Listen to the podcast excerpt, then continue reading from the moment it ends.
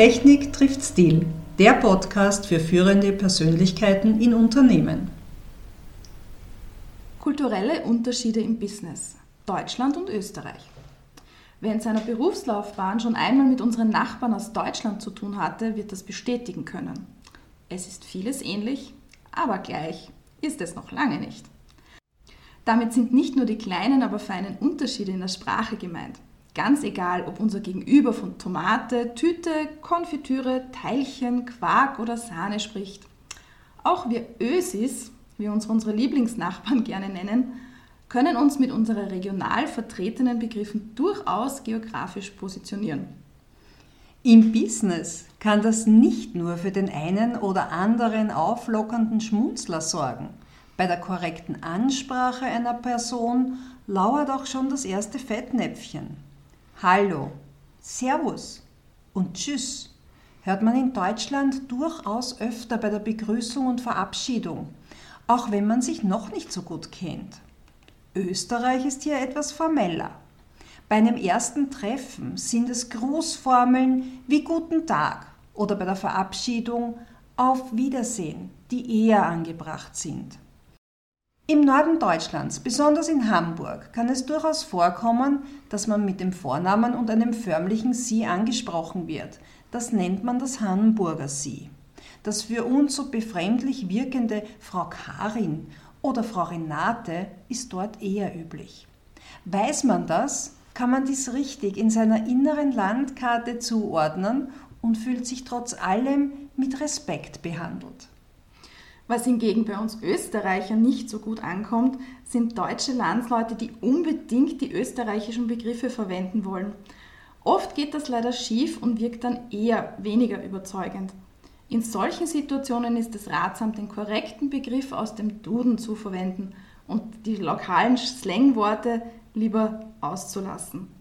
Das gilt natürlich für beide Seiten, denn so verstehen wir uns doch immer noch am besten. Es gibt auch so manches Klischee, mit denen wir uns gegenseitig so gerne beschreiben. So gelten die Österreicher bei den Deutschen gerne als schnell mit dem Du-Wort. Im privaten und touristischen Bereich mag das eventuell stimmen, im Business kann man diese Klischees ganz klar als nicht richtig bezeichnen. Ein weiterer häufig genannter Stereotyp ist, dass Deutsche gerne eine direktere Sprache bevorzugen. Als Österreicher ist man es gewöhnt, auch schlechtere Nachrichten gerne mit ein wenig Zuckerguss zu überziehen, um die Aussage etwas weniger hart wirken zu lassen. Selbstverständlich gibt es in beiden Personengruppen Ausnahmen. Gewisse Tendenzen lassen sich bei diesem Klischee dennoch deutlich erkennen. Die sprichwörtliche deutsche Gründlichkeit merkt man definitiv, wenn es um das Thema Pünktlichkeit geht. Hier sind unsere nördlichen Nachbarn sehr genau. So manch Österreicher kann sich hier noch etwas abschauen. Während man in Österreich gerne noch eine Nacht über etwas schläft und dem Gegenüber ein nonchalantes Schauen wir einmal entgegnet, ist man in der deutschen Businesswelt recht flott, wenn es um die Entscheidungsfindung geht. Im Gegensatz zum großen Nachbarn Deutschland ist in Österreich alles ein bisschen gelassener und gemütlicher. Typisch österreichische Sätze wie Ah, das geht sich schon noch aus und wird schon nichts passieren beschreiben das Selbstvertrauen der Österreicher, wenn es um Entscheidungen geht, durchaus gut. Und in schwierigen Verhandlungssituationen merkt man die Unterschiede der beiden Länder deutlich. Während der Deutsche fast schon knallhart für seine Sache verhandelt, sucht der Österreicher lieber nach einer einvernehmlichen Lösung oder einem Kompromiss. Konflikte werden gerne vermieden. Schließlich trifft man sich in Österreich mindestens zweimal im Leben. Und da möchte man dann immer noch einen guten Ruf beim Gegenüber haben. Eine berühmte Wiener Redewendung, der draht sie wie das im Wind, kommt nicht von ungefähr. Uns Österreichern wird immerhin eine gewisse Situationselastizität nachgesagt. Diese Eigenschaft ist allerdings nicht als verhandlungsschwach zu missverstehen. Die sprichwörtliche Bauernschleue findet man in Österreich nicht nur bei den Vertretern der Landwirtschaft. Schwierige und angespannte Situationen werden in Österreich auch gerne mit einer großen Portion Humor versüßt, Denn auch am Verhandlungstisch darf es ein bisschen gelassener und gemütlicher zugehen. Aber dass wir Österreicher sehr stolz auf erarbeitete und verliehene Titel sind, merkt man, wenn man neben dem örtlichen Stammtisch beim Wirten sitzt und Phrasen wie Du, Herr Bürgermeister oder Du, Herr Professor, unbeabsichtigt mithört. In den meisten europäischen Ländern ist man zwar auch stolz auf seinen akademischen Abschluss, lässt den Titel aber in der Signatur oder auf Visitenkarten weg, außer es handelt sich um einen Doktortitel. Nicht so in Österreich. Hier wird auf Titel wie Frau Magister, Herr Diplom-Ingenieur, Herr Doktor oder auch Frau Kommerzialrat sehr viel Wert gelegt. Die Devise lautet, lieber zu viel als zu wenig. Auch der Kellner wird in Österreich mit dem würdevollen Titel Herr Ober, einer Kurzform von Herr Oberkellner, angeredet. Ja, eine Besonderheit, die auch in politischen Kreisen immer wieder für Schlagzeilen in der Boulevardpresse sorgt, ist die Vorliebe der Österreicher, wichtige Businessentscheidungen bei einem gemeinsamen Essen, meist mittags oder abends, vorzubereiten. Das Mittagessen mit dem Kunden oder eine inoffizielle Abendveranstaltung werden gerne genützt, um abseits des Verhandlungstisches die Arbeitsbeziehung zueinander ungestört zu verbessern. Während des Essens selbst wird weniger über konkrete Themen des potenziellen Projektes oder des Themas gesprochen. Hier stehen vorerst die persönlichen Themen und die Beziehungspflege im Vordergrund. Ein wenig Privates, wie etwa Hobbys, von sich preiszugeben, ist bei solchen Veranstaltungen durchaus absolut üblich. Schließlich will man ja den Menschen kennenlernen, mit dem man Geschäfte machen möchte.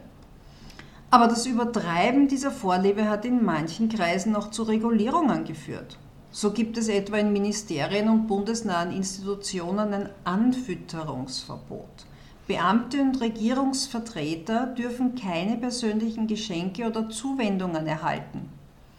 Die Einladung zum Arbeitsessen in gehobeneren Lokalen können hier leicht die Bagatellgrenze überschreiten. Das Wiener Schnitzel ist ja weltberühmt.